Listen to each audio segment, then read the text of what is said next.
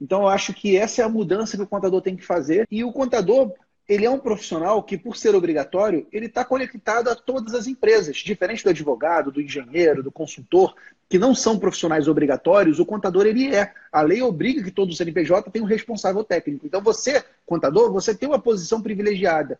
Paralelo a isso, você tem uma reserva de mercado, porque a habilitação exigida pelo CRC, ela protege o contador, diferente do administrador, por exemplo, que qualquer pessoa pode ser administrador de uma empresa, não precisa ser formado em administração. Sim, então, assim, sim. o contador, estrategicamente, ele tem uma posição muito boa de poder estar próximo dos empresários, de ser um, um, obrigatório, de ter uma reserva de mercado, só que o contador continua aprisionado pelo governo. Ele continua focado só em cumprir as obrigações. Então, assim, é, é necessário que haja um despertar do contador para que ele se enxergue como mais do que um mero despachante. O contador ele tem que ser um hub de soluções.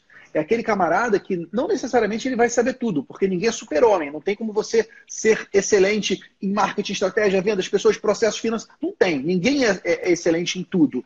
Mas você pode saber o básico, ensinar o básico para o teu cliente, aquilo que for, que estiver dentro do seu core business, do seu coração do seu negócio, você entregar por exemplo, o financeiro, na minha opinião, deve se tornar core business do contador. Sim. Conformidade tributária já é, trabalhista já é. Que detalhe, né? Fechar folha de pagamento e apurar imposto não são competência do contador. Legalmente não é. O não. contador apropriou para ele. Então ele tem que apropriar também outras coisas. Constituição de empresa também não é competência do contador. Ele apropriou para si.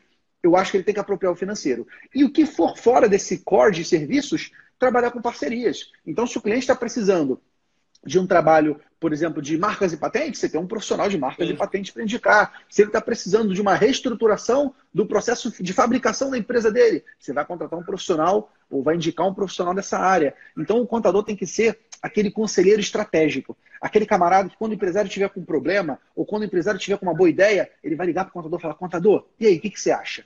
Se aquela pessoa de confiança que vai estar sempre do lado do empresário como um braço direito.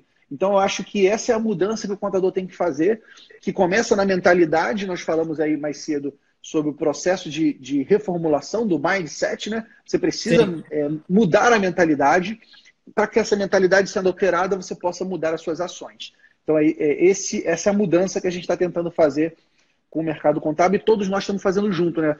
Tá, tá todo mundo começando. Então, como você falou, dá para começar? Dá. Dá tempo, mas você tem que ser rápido. Tem a mudança tem que ser rápida. Você não pode esperar. Ah, vou ver no que dá. Quando você vê no que dá, o terremoto já passou e já destruiu tudo por onde você estava.